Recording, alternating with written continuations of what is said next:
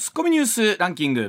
時事問題から芸能スポーツまで突っ込まずにはいられない注目ニュースを独自ランキングでご紹介します、はい、ランキングをご紹介する前にまずは芸能とスポーツです、はい。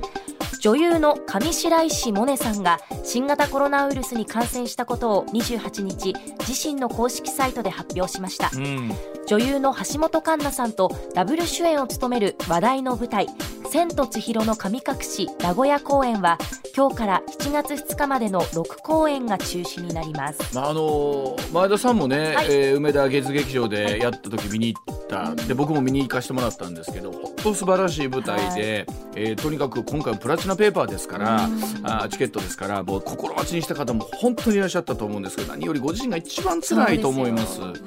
ね、であのー、まあ本当に一日も早くというねことしかもう我々お伝えすることもできませんし、はい、もうとにかくご無事でということとだけですよね、はい、本当にチケット持ってた方残念だったと思いますけれどもリベンジしたいな。はい。もう一回見たいです。はい、はい、続いて阪神の近本浩二選手が昨日の d n a 戦で24試合連続安打を放ち、うん、オリックス時代のイチロー選手の記録を超え、うん、球団では和田豊選手に並ぶ歴代第5位となります。24試合続けてヒットを打つってねあの23試合にヒット出ないことってプロ野球選手ってざらなんですよ。一方で3試合4試合続けてヒットを打つってこともこれ大変なことなんですけど24ですよ。ね、これがあのー、球団記録はマートン選手の30試合、はい、日本記録は高橋義彦さん1979年の33試合。ここまで一気にいってしまいましょう、はい、はい、楽しみです、うん、それではニュースランキング。まずは第5位。将棋の里見香奈女流四冠が女性初のプロ棋士を目指し棋士の編入試験を受けることになりました、うん、棋士のプロは将棋のプロは棋士と女流棋士がいて制度が異なり、うん、現在女性の棋士はいません。そうなんですよね。これあの女流棋士と言われる方といわゆるプロの棋士と言われる方っていうのは、はい、あの制度が今言ったように違っていて、うん、あのいわゆる奨励会というところがあるんですけれどもこの三段リーグを勝ち抜いて4段になった時点で初めてプロ棋士と言われてここはあの男性だからなれるとか女性だからなれないと思うんじゃなくて、うんはい、男の子も女の子も。えこれただ26歳という年齢制限あるまで、そこまでに4段段になれれば男性女性問わずこれプロになるんですけど、はい、今まで女性でここを勝ち抜けた方がいらっしゃらなかった、まあ、今お話あったように一方でこの編入というものが制度ができましたんで、はい、さあこれでプロの棋士になれるかどうかということですよね。うん、はい、続いて第4位。気象庁は昨日九州北部四国中国近畿と北陸で梅雨明けしたとみられると発表しましたまた全国に914ある観測地点のうち昨日は今年最多の100地点で35度以上の猛暑日となりました、うん、もうあの本当お天気がいいというのはいいんですけれども、はい、本当ここまで暑くなるとということなんで思ってる以上にね今年は夏がですから長いので、はい、あの引き続きご注意をいただきたいと思います。続いて第3位。経済産業省は猛暑に伴う冷房利用の増加で今日も電力需給が逼迫する恐れがあるとして東京電力管内に発令している電力需給逼迫注意報を継続しました、うん、また関西電力の新しい社長に就任した森望氏は今年の夏の電力供給が逼迫しているとして無理のない範囲で節電にご協力をお願いすると述べました。ああのすでにいろんなところでね、えー、節電なさってる方もいらっしゃると思うんです、はい、あの電気を使ってない部屋のやつを消すとか、うん、えー、ね、あの冷蔵庫をね昨日もお話したんですけど、はい、この時期ちょっと設定温度を下げる上げるのはねと思いつつあの昨日も少しお伝えしたんですがテレビの、はい、えーと、輝度、輝き。これをちょっと暗くすることでね随分変わってくることもあるみたいなんで本当僕もなんとかと思ってるんですがいや本当できる。少しずつ少しずつだと思います。もうご無理のない範囲でやっていただきたいと思います、はい、続いて第2位はアメリカの国防総省の高官は27日ウクライナ各地でここ数日ロシア軍によるミサイル攻撃が拡大しているという見方を示しました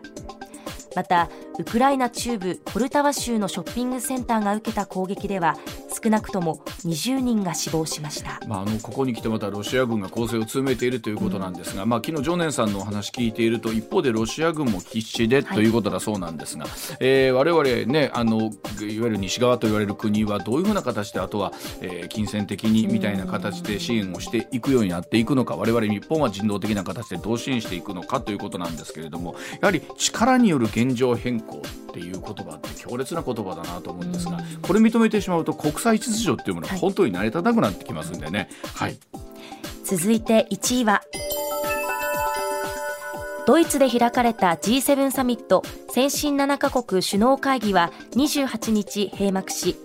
ウクライナに侵攻したロシアに厳しい経済的代償を課し続けるとする首脳声明を採択しました、うん、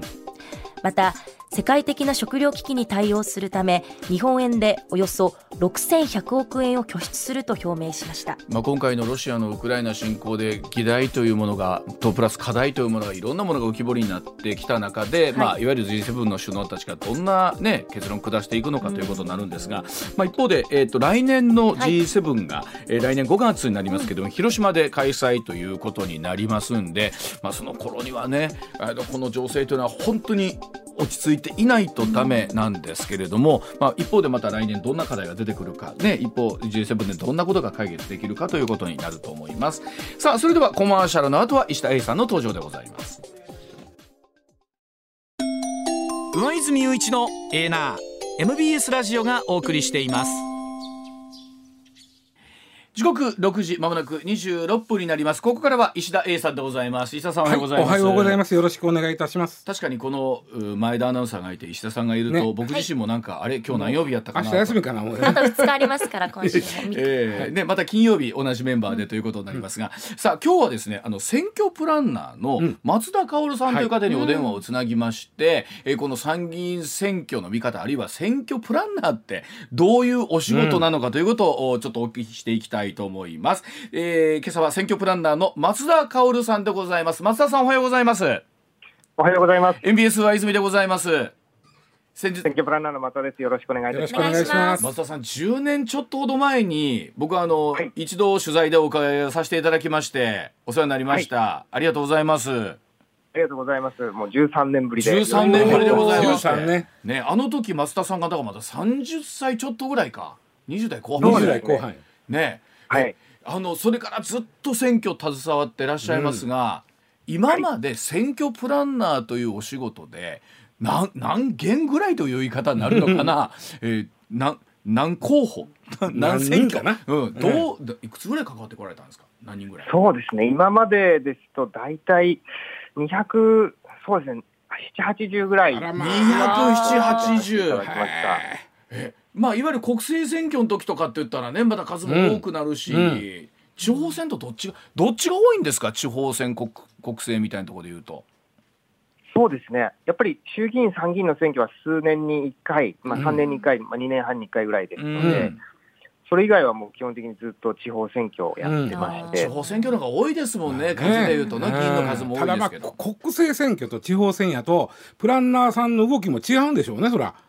そうですね、ねやはり国政選挙は政党の支持率ですとか、うん、政党の戦略みたいなものがベースにありまして、その上で候補者の戦略ということになりますので、うん。うん、地方選挙の場合はやはり候補者の動きが一番メインになってますので、でね、そういった違いはあります。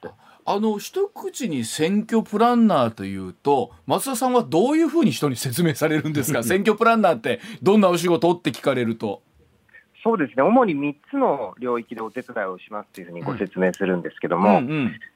1つはですね、やっぱり初めて選挙に出る方ってこう、スケジュールですとか予算とか、そういったもののイメージが全然こう持てないということがありますので、今、一つのこうキャンペーンの予算であったり、スケジュールであったりってことをアドバイスしますよというこうキャンペーンマネージャーのような。キャンペーンマネージャーね、なるほど、はい、はいはい、まあそういう仕事と、もう一つはですね、やっぱりこう公職選挙法と政治資金規正法というこう法律にのっとってやらないといけませんので、まあ、弁護士ではないんですけども、こういったこう法律にのっとって、これはできます、これはできませんというようなコンプライアンスの部分のサポートをするというところと、まあ、公職選挙法ではいわゆるべからず州と言われてるぐらい、もうやったらあかんことしか書いてない、ぎゅわーっと書いてるんですけど、あれもあかん、これもあかんやからね。結構規制があるんですよね。うん、そこがまた非常にこうグレーゾーンというのもありまして、うん、ここまでできる、ここまでできないの判断が非常にこのややこしいところもあって、ね、まあ、これは経験した人じゃないとわからないところあるでしょう昔笑ったのがさ、うん、あの候補者の方って公示日までは、まあ、公示日というか告示日でもいいんですけど、あの薄い白い布で看板隠してるわけさ、はい、ところあれがあの隠してるけど、建前は、はい、でも薄く見えてる時がね こ この辺がグレーゾーンかもしれん。実際に、ね、増田さん、そういうことっていうのはあのあるんですか？実際現場では。そうですね、うん、実際はこの事前運動の禁止という規定がありまして、うん、その告示日、公示日にならないと、うん、こう一票お願いしますってことは言えないんですけど、す、で、にもう3か月ぐらい前に立候補表明はしているという、はいはい、その表明してるんだけど、投票依頼できないっていう、こう非常にこう微妙な期間っていうのがありまして、その間でやっぱりどこまで行っていい、どこまで行っちゃいけないっていうのが、すごく悩ましいところ。なるほどな、難しいやろな。立候補者としては、できる、グレーで、でもちょっとでも行きたいみたいなのあるわけさ。そうなんですよね。で、行きたい候補者と、それをちょっと抑えなきゃいけないプランナーとの駆け引きがあるわけなんですね。そうですね、まあ、よくご説明するのが、あの道路交通法と一緒で、60キロ制限の道を65キロ、70キロで捕まるかどうかっていうのが、非常にこう微妙なライン、微妙やな80キロ出すと捕まっちゃいますよ。っていうような。そういうところがあります。さっき言った看板にさ白い布をかけた時も、うん、僕がそのちょっとまあ取材に行った時も、うん、その候補者は雨降れへんかな言ってましたもん。雨降ったら雨降ったらペチャっとして見えるやろ。すごい。ちょっと待ってください松田さん。候補者の人ってね。じゃあそれでちょっと名前がペチャっとなって見えたら、はい、おラッキーみたいな感じだったりするんですか？そうですね、やっぱり実際、地域的にそういうことをずっとやられてる地域ってあります。なるほど、えー、スケジュール管理、キャンペーンマネージャーとしてのお仕事、うん、それから法律上のおアドバイス、あともう一つは、はい、最後がですね、多分ここが一番イメージされやすいんですけども、うん、PR プランナーといいますか、その候補者の方の、うん。他の候補とのこうイメージ戦略ですね、差別化を考えたりですとか、まあ、最近はやはりそのそういったこう科学的に電話の調査ですとかネットの調査とかを組み合わせて、どういった形で候補者の魅力をアピールして、他の候補よりこう選んでもらいやすくするかという、そういう PR 部分のプランニングもすごく重要な仕事です。まあおそらく昔からねずっとやってる方もいらっしゃれば、うん、飛び込みでという方もいらっしゃると思うんですけど、うん、松田さん例えば大体一般的にそういったお話が来るのはどれがどれぐらい前からみたいなもんなんですか、うんそうですね、やはり多いのは半年前、半年。それからまあ半年からまあ3か月前ぐらいのご依頼が多いです、ね、へえ、3か月ってえらい短い気するんですけどね、僕ら。そうですね、短いですし、やっぱり私のようなこう選挙プランナーという仕事をしている人間のところにはですね、うんうん、もう勝つのが分かってる方の依頼ってあまり来なくてですね、うん、勝てるかどうか分からない新人の方とか、まあ、今回厳しい、再選が厳しいと言われている現職の方とか、そういう方から依頼が来ますので、うんうん。結構直前になることもあります。本当に1か月前とかですね、そういう超短期になることもありますし。もうあそうですか。1か月か。でも1か月だったらもうできることも限られてくるでしょう。そうですね、正直やっぱり、1か月前とかでご依頼されたケースって、やっぱり勝率すごく悪いです、あそうでしょうね。そうですか。だってもポスターなんかもだいぶ、まだ吸ってる前かもしれんけども、デザインはできてるはずやもん。ね。そうですね、ね。もう慌てて作り直したりっていうこともありますけど、本当にできる手こ入れも限られてますので、やっぱり準備期間が長い方の方が、まあ、それだけこう、うん、こちらに依頼する時期が早い方って、それだけ早い時期から準備をいろんなされてますので、まあ、そういう意味でも、やっぱり当選確率が高くなるというのはあります。うんあの昔から選挙ってねやっぱりよくほら地盤、うん、看板、で、い、わゆる資金力としてのカバンなんていう言い方しますけど、増、田さんそのトレンドみたいなのって変わってきてるんですか？それとも、えー、いや昔からそれは変わりませんねなんていうのはどうなんでしょう？そうですね、うん、やはりいわゆるまあ3番に関しては、もちろん持っている方の方が強いというのは変わらないですね。これはやはりその2世、3世議員の方なんかが分かりやすいですけど、ね、最初から組織があって、知名度もあって、お金も持ってるっていう方が、やっぱり選挙では強いんですが、ただ、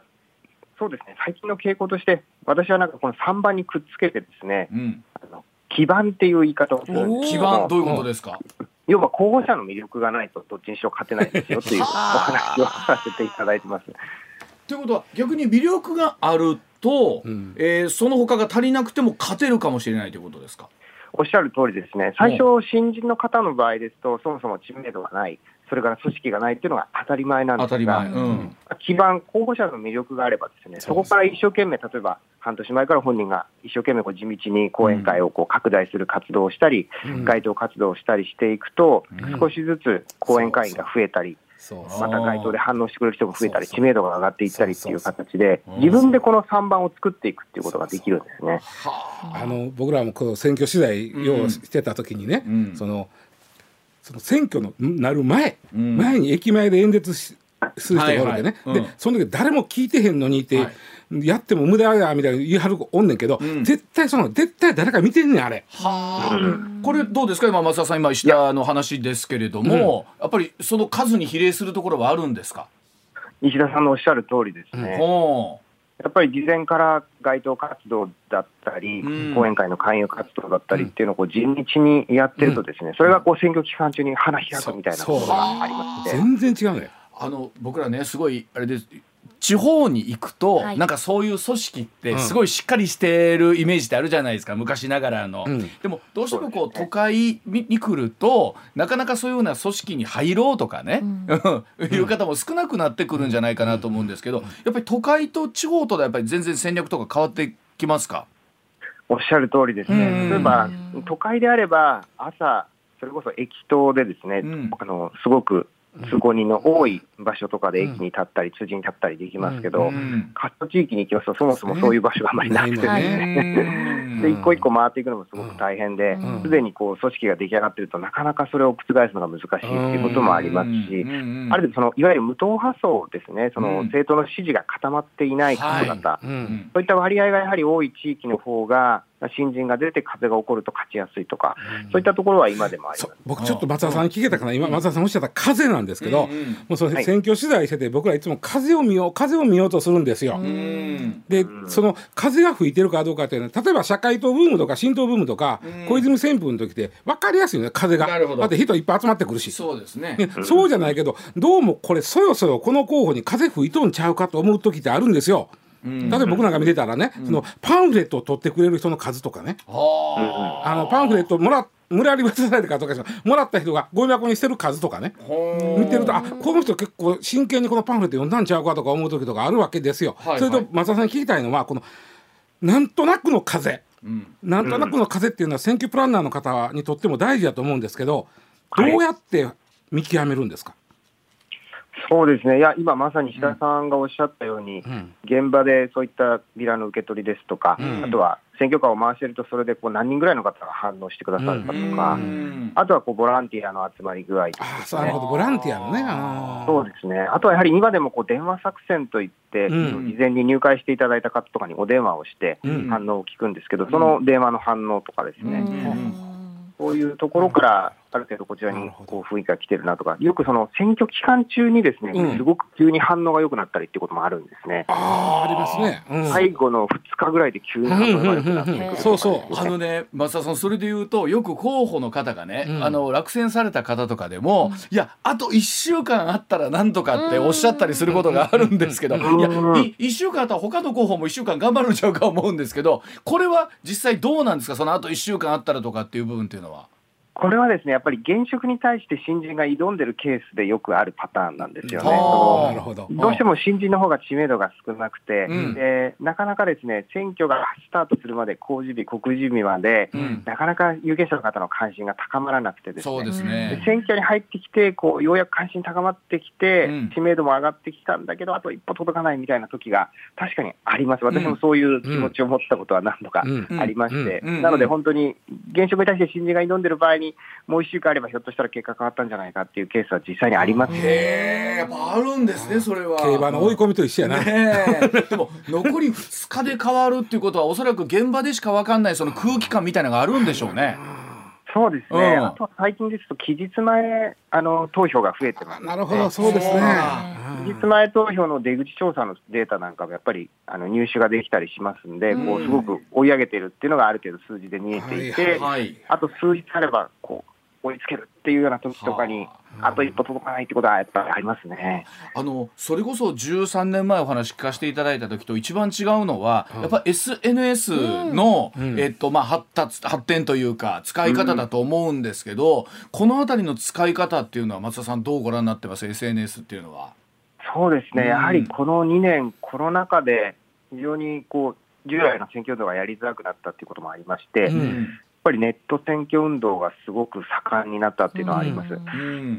特に SNS の場合は、Facebook、Twitter、Instagram、うん、さらにこう、まあ、LINE、YouTube ですね、うん、最近だと TikTok なんかも含めて、やっぱりこう、有権者の皆さんが活用しているものに、政治家もこう、活用していって、その場で、その SNS の場で、なんとか有権者の方々にこうメッセージを届けようということでやっていきますので、もうどんどんこう使わないといけないツールが増えていくっていうのは、そうですね、すごい大変なんですよね。やっぱりあの年配の候補の方っていうのは、やっぱりどうしても疎くなるでしょうし、若い候補の方はそのあたりの活躍がお上手でしょうしね。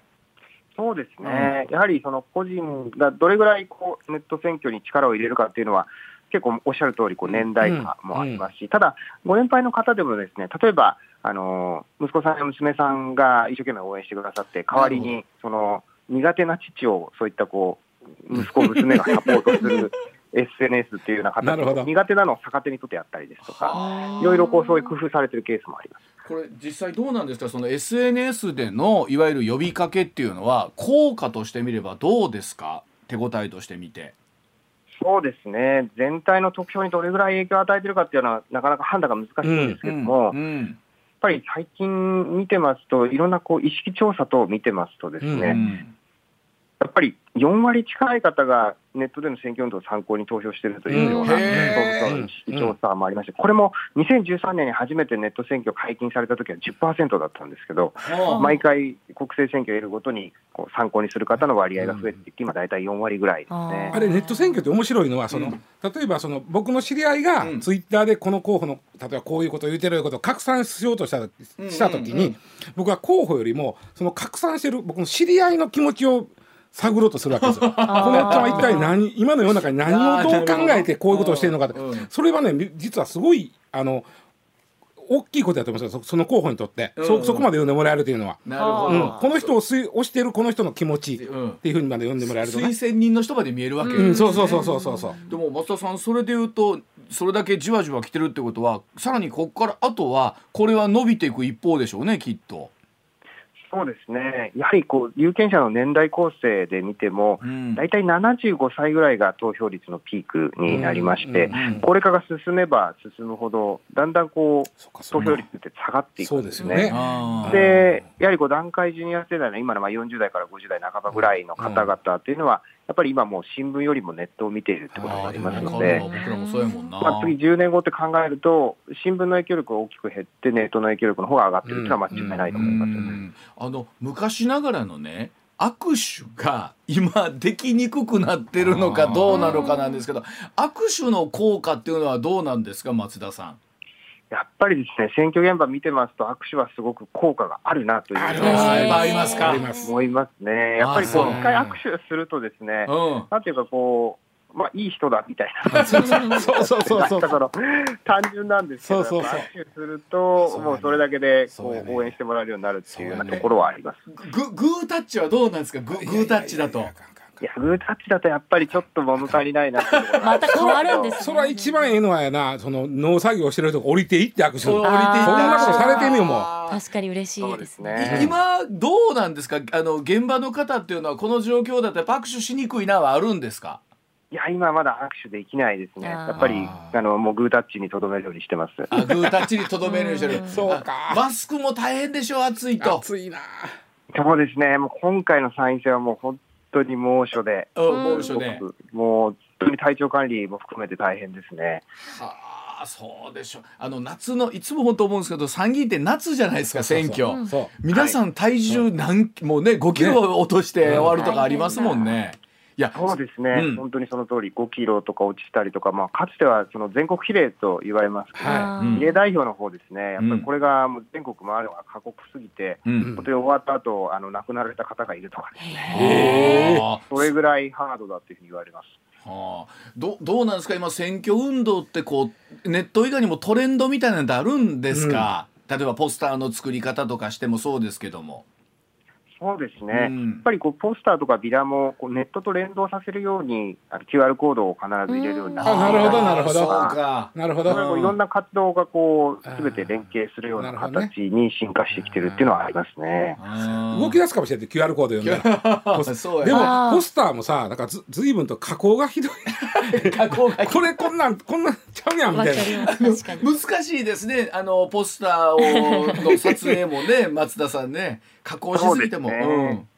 ポスターの場合は、これ実際に、あのいろんな質疑があるんですけども、うん、要はまあ加工した、まあ、本人のいわゆるこうデジタルで加工したものであっても、まあ、別に問題ないと、記載内容に制限がないというのがありまして、そのなので、まあ、大きく加工してて、事実と違う感じでももったいないというかですね。だいぶちゃうねね。何変えてもいいっていうところはあります。ただ一方で、あの、虚偽事項の記載はダメだ。虚偽までいくか。あんまりやると虚偽じゃないかっていうね、これが入る。辛いね、それ。まあでも今やほら、その技術も日進月歩でしょ、うんそうですね、うん、やっぱりポスターをよくししすぎてしまうと、うん、実際に選挙期間中に街頭とかでやってるときに本人と気づかれないやりすぎはよくないんですよ。微妙あのうちらでもあるんですよね。あの面接に来られた学生さんが、はい、ええ？って思う時とかある。これ全然あの絶妙なだからところがいるんですね松田さん。そうですね。だからよく例えで言うのは、まあ、マックスでその結婚式ぐらいですね。マックス結婚式。なるほど。結婚式みたいな。うん、まあ、あとは、もう本当にそこの就職活動だったりとか、まあ、それぐらい、こう、ちょっと背伸びをする。ただ、それを選挙中も維持しなければならないっていうところはご説明するので、なかなか結婚式維持するの難しいですから、大体こう、就職活動ぐらいっていうふうに。就職活動ぐらい。本人だとちょっとわかんないんですよね。他の目を。目がないと、自分だとやっちゃうんで。自分だともう思いっきりいっちゃうから。不思議やで、僕らもね、例えばこう選挙あるときに、このこここの次新人こんな子出てきますっていう時に写真だけ見るんですよね。その時にあこれええとこまで行くんちゃうかっていうのは別に美男美女じゃないわけ、なんとなくの雰囲気であこの人なんか案外支持されそうな顔してるとかありますよね。松田さんねなんかこう。そうですね。だから本当まあ顔つきと言いますか、ね、やっぱり表情も含めて、あのそうですね。そういったところやっぱり有権者もそういうこう外見で判断するのが、うん、あの一定存在するっていうのが最近研究でも分かってまして。研究があるんや。でもそうなんですよ。おっしゃるように男前とか美女さんとかってことじゃないですもんね。なんかこのそうですね。ややる気とかこう、うん、信頼感みたいなそうですかね。そうですね、そういったものと、多分まあご本人がもともと生まれついてのものと、その人格的なものも含めて、表に出てくるものと、うん、あとまあそれとこう実際に写真になったときに、そういう魅力がちゃんと出てるかどうかっていうところは、すごく影響してると思います。松田さん、もう向いた話ね、この人は多分しんどいやろうな、はい、いう人でもね。ね、あの受け、あのまあこれはもう松田さんの信念として受けるみたいなケースもあると思うんですよ。はい。うん。で、その方はズバリどういう方なんですか？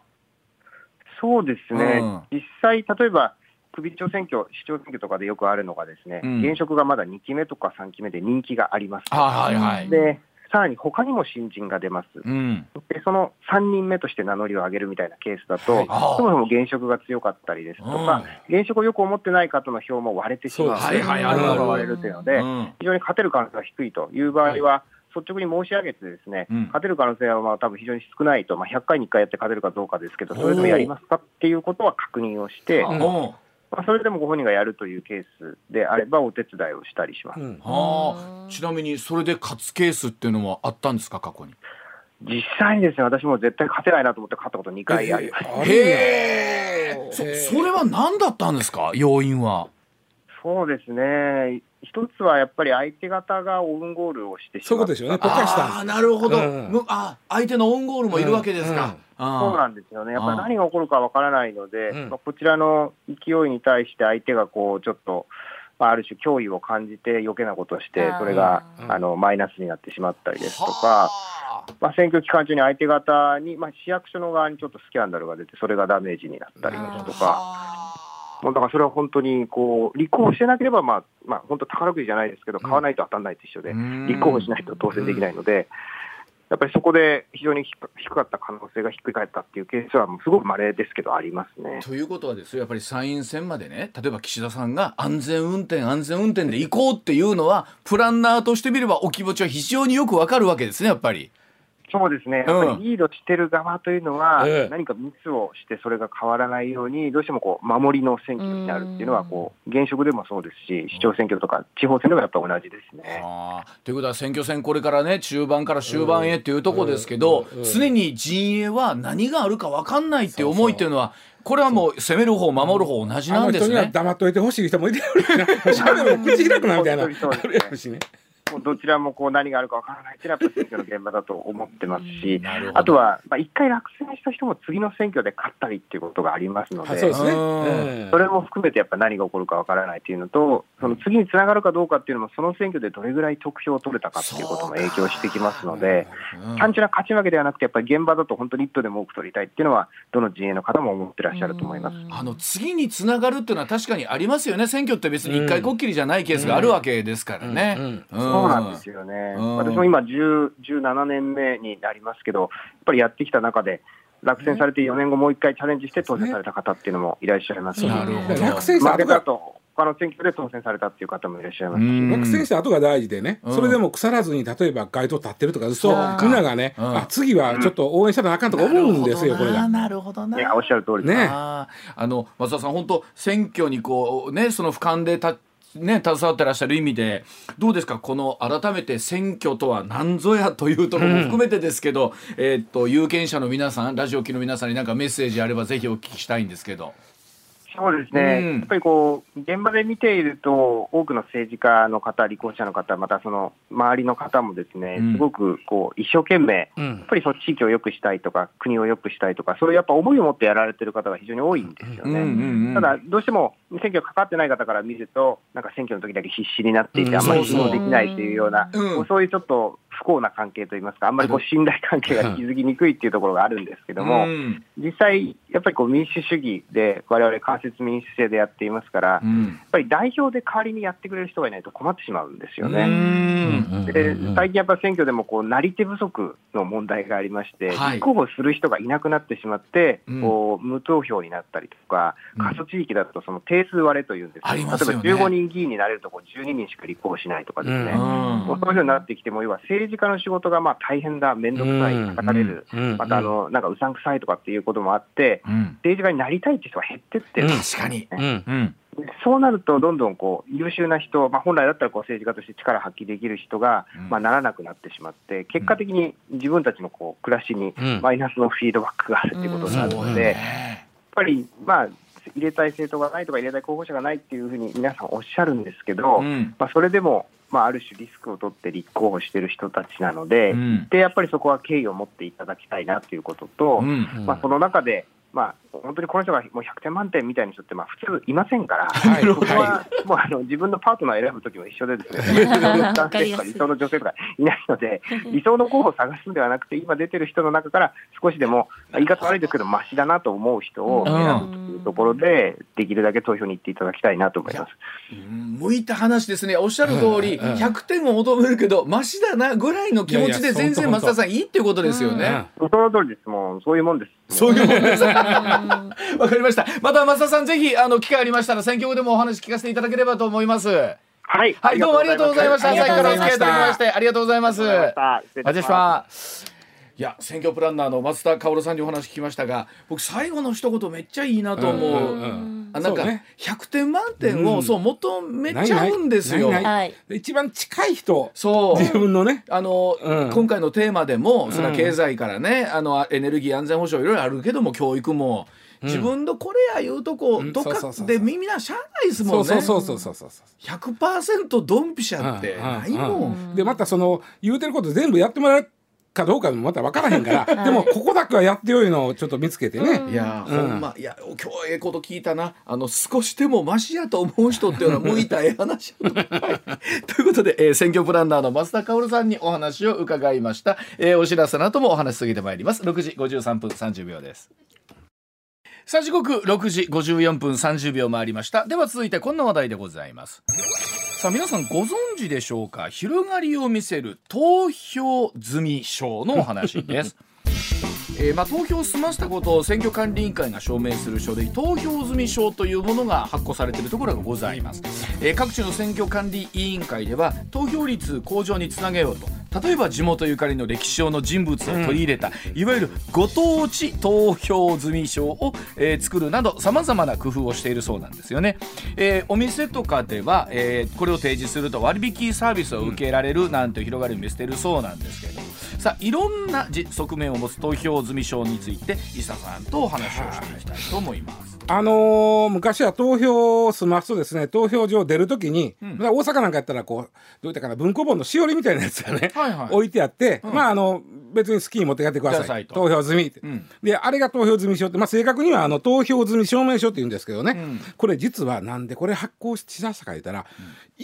みんなもう昔こと忘れてるんですけど1969年までは国政選挙の投票日が平日ことよくあったんですよ。あそうなんですか、うん、あ全然知らなかった。70年以降は日曜ばっかです。へえ僕昭和44年まさに69年なんですけど、うんうん、じゃあ50 69年の衆議院選挙の投票日が土曜日でした。へえ。これまでは時々水曜とかあったのさ。ああそう、うん、そしたらねもちろん投票行きますよ、うん、あの権利ですから国民の。しかも当時は投票率もきっと高かったでしょうけどもね、うん、でその時に会社が「お前ほんまに投票行ったやろな」と。休むのはええけどお前うまいこと言うて遊びに行くんちゃうなと。いう時にその投票済証を持って行ってほらねと。ほら僕ちゃんと投票行ってましたやろと。あのそれこそあの電車が遅れた時の遅延表みたいなのあるじゃないですか、うん、ほら遅れてるでしょこの電車。そうそうそうそうあれあれあれ。あれね。あれの意味があったんですよ最初。はあそうです最初その意味があってでも70年以降は日曜日なんでその意味はほぼ消えました。確かに。もちろんね日曜でも仕事してあるっておるから、うん、それあるんですけど、うん、それでいうとね日曜以降や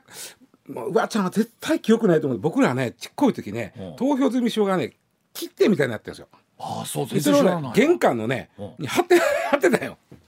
ああそううち投票行きましたで言うて。だからほら要玄関にねあの犬の予防接種受けた犬って書いてあるやろ。あの横になペタンと投票済みのが貼ってあって。全然イメージ選挙のために投票済みのペタペタペタって増えていくのさ。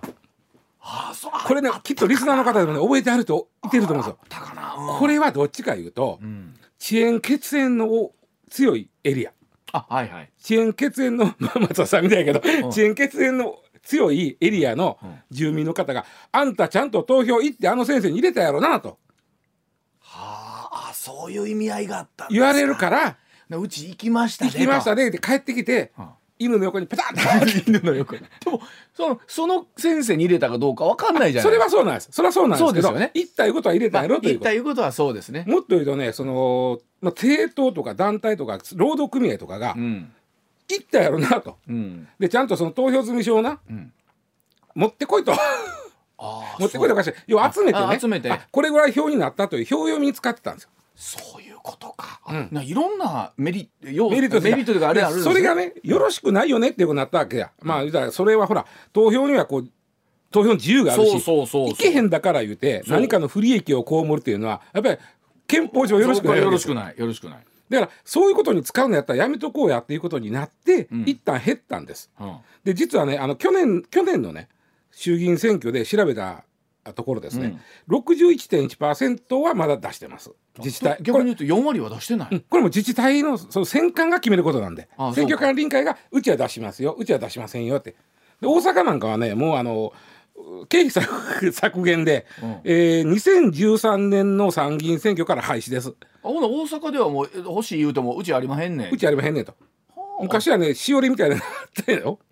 今もないんですね。うん、まあ張りたくても張れないわけですね。犬もう大阪市はね、もうないんですけど、うん、でも。まあ、春とかもさすがにないと思うけど、あのさっき言ったようにねちょっと御朱印みたいになってるとかねちょっとみんなが集めたがるような。確かにこのちょっと武将のやつと欲しいですもんね、えそしたら、まあ、投票率上がるやろないうことで、うん、えー、出して頑張ってはるそういうふうな意味でねえー、出してる自治体も結構あって。うん、まあでもこれって住んでるところですから他地域のやつが欲しい言うと無理ですもんねまあでもまああの何でも集める人おるからそういう人は知り合いに言うて、ちょっともうもう一枚ちょうだいなみたいな、うん、でも確かにこの明智光秀誕生の岐阜県蟹市のね、うん、あののかっこいいなと思ったりするんですが、うん、で、えー、そうなんです。でもこれを示すことでいろんな割引サービスなんかもたくさんあるということでコマーシャルの後お話し続けてまいりたいと思います。一旦7時です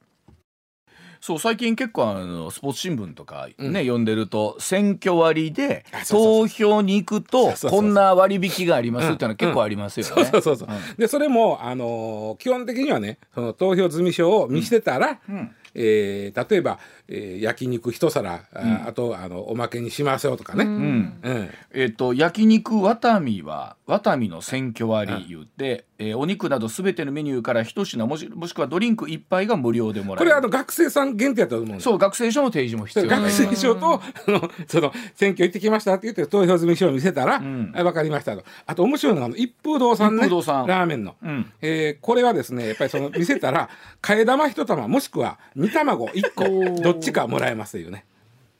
嬉しい。あのそれこそ投票済証がないとことかは大変です、だからね一歩動産だからね確かねあのないとこもあるんでさっき言った4割はないわけや。となるとなんか写真撮ってきてもったらいいですよと。あなるほど。とはいうものの投票所なんかバチバチ写真撮るのも投票所はね撮れないですもんね。おそらくよ。僕がもしその立場やったら、うん、あのまあ、これ期日前でもええんですけどね、うん、えー投なんかあれやここ投票所って書いてあるよ、はいはい、その前で自分があのあのはがきあるやろ、うん、家に来る、うん、あれをこうピラピラとさせながら 写真こうやってピースで撮ったらピースやのうてもいいけど、間違いなく間違いなく行ってきましたやんか。そうやね。でもそしたら一風堂さんは「ああ分かりました。これはもうあの投票済証なくてもこれで OK です」って言い張ると思うんですよ。うん、うん、なるほど。でも確かにさっき石田さん言うたようにその投票済証を回収してとかなんとかっていうふうに使われるのはちょっと嫌やなと思いますよね。4割はやめてるんですよね。まあ、大阪市なんかは経費削減ですけどでこの投票割、まあ、選挙割についてもねその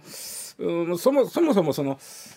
投票済証が特定の企業の利益誘導につながるのはどうやという意見もあるなるほど。あなるほど。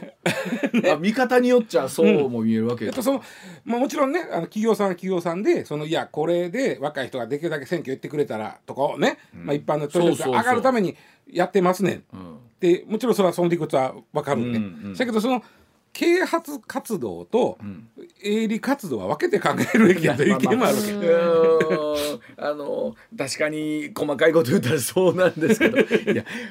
どうですか？そこまで目くじら立てることかと。僕らのもう何でもさ楽しみはええとええんです別に誰も損せえへんねんから。そう。確かに、で別にその政党に入れへんかったらあかん言うてるわけでもないわけでしょ、そうそうそう。行ったらで白紙でもいいわけさ。そうそうそうそう。いやだからもし、極端に言うたらね投票済みない証ないとこやったらね、言うたようにペラペラ言って投票所の前で写真撮って行ってないケースもあるかもしれないじゃないですか、かめへんねねそれでもいいんですよ。いいねあのそこまで行ったらなんか書いて帰ってくると思うけどね。そこまで行って行かへんやつおれへんやろしっていうねでまあ前も言いましたけど、前回の参議院選挙まあ井戸市選挙12年に1回の井戸市選挙ということで、投票率非常に低かったんです。おそらくこれ史上最低やった、史上2番目なんですけど低いの、うん、2番目なんですけど一番低いやつは期日前投票もなけりゃうん。えーね、6時で締め切ってた時の数字やから、うん、それが期日前投票もできて8時まで投票できるわけ、うん、それに匹敵するぐらい低いとしたら、うん、おそらく前回が一番低いんですよ。うん、それを考えたら今回、まあ、なんとか投票率上げたいという気持ちも分かるんで、その、まあ、選挙割、えーまあ、投票割選挙割か、選挙割でその上がるんならね、僕はそれはそれでもういいかなと。あれうちの娘がね、えっと18になった時に初めて選挙権ができた時にね、やっぱ嬉しいんであの地域の,、あの市長選挙だったんですけど、まあ行く言うたんですよ、うなかなか関心が高いじゃない、お父さんちなみにこれはネット投票はできるのかな？い。う話になって。多分あの今のいわゆる Z 世代と言われる人たちって、もうネットでできないことが不思議なんでしょうね。そうですそうです。何でも今できるのでね。でしょ？で、はい、でこれ石田さん僕らが生きてる間に、ネット戦ネットで投票できるという日は来るんでしょう。まああと僕何年生きるか分からないけど、まあ僕は個人的には来ると思ってましてね。というのはあのマイナンバーカードができましたできたよね。はいはい。あれを使って、その家からそのあそうか投票すれば、うん、少なくともそのカードの暗証番号もあるわけやから、はいはい、なりすましはできにくいやろと思うから、ね、紐付くわけですしね、うん、ちゃんと、うん、それはできるんちゃうかと思ってた100%なるとは思わへんよ、うん、あの100人投票したうちの、例えば30人はネットでやりました、みたいなあるように思うな。一部ネット投票、やろうと思えば全員できるんだけども、やっぱり行きたいという人もいるし、あの雰囲気が朝の小学校の雰囲気が好きだという人もいてるわけ で一番に並んでね、あの箱の中見て大丈夫です。あのあれをやるために必死になってうちの知り合いおります。し俺 我の知り合いでおるやろ。朝早から並んである時行ったら先越されてたんで次はもっと早く行くぞ。そのために徹夜してるみたいな。いやでも本当ねいろんなあの手この手でなんとか関心を上げようっていうのもあるし、うん、松田さんおっしゃっていただいたように、確かにこの時期しか頑張ってへんやないかと言われがちですけど、うん、多くの例えば政治家の方ってその前から地道に活動してる人たちも、僕らが政治家を見るのはこの時期だけ基本的にはね、うん、なんでそう見えるんかもしれんけどね。まあもちろんね、えー、ずっと地道にやっておられて、それこそなんて言うんでしょう。本当にメッシ方向という言葉がいいのかですけど、身削ってやってる方もいらっしゃるのも、う。ん。えっと、もうちょっとさっきの松田さんの話、僕つながるんですけど、この時期はみんな見ません、だからこそ、この時期じゃない時にどんだけ例えば、そうやね、あの例えば駅前に立って語りかけてはる喋ってはるからか、そこを見てあげてほしいんですよね。地道にやってる人はね。で一方でほんなら文書交通滞在費は出やねんとかと思うこととかもすごいあるし、いやそれはそこに使えばいいわけですよ。僕が今やってることを皆さんに知ってもらうための、例えば、えーまあ、ビラを作るお金とかやねんから本来はあれ、うん。ね、だからそれをちゃんと適切に運用するにはみたいなところは我々また言うていかなあかんし、それとそうなると、まあ、あの現職有利になりすぎるけどね、そのビラ作れるお金が国から出てるわけやから。なるほどな、うん、ね。まあ、でも、あのー、まあ、いよいよ7月の10日ということですから、ね、あともうね1週間と10日ほどになりましたけれども、またまた皆さんの一票のご参考になればと思います。